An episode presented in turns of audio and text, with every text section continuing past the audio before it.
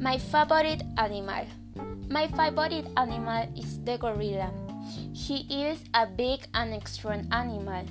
Its dark fur walks on four legs. They have arms like those of a person and two legs.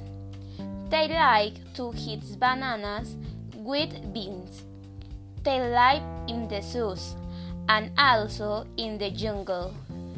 This animal have big teeth, big nose, and small eyes.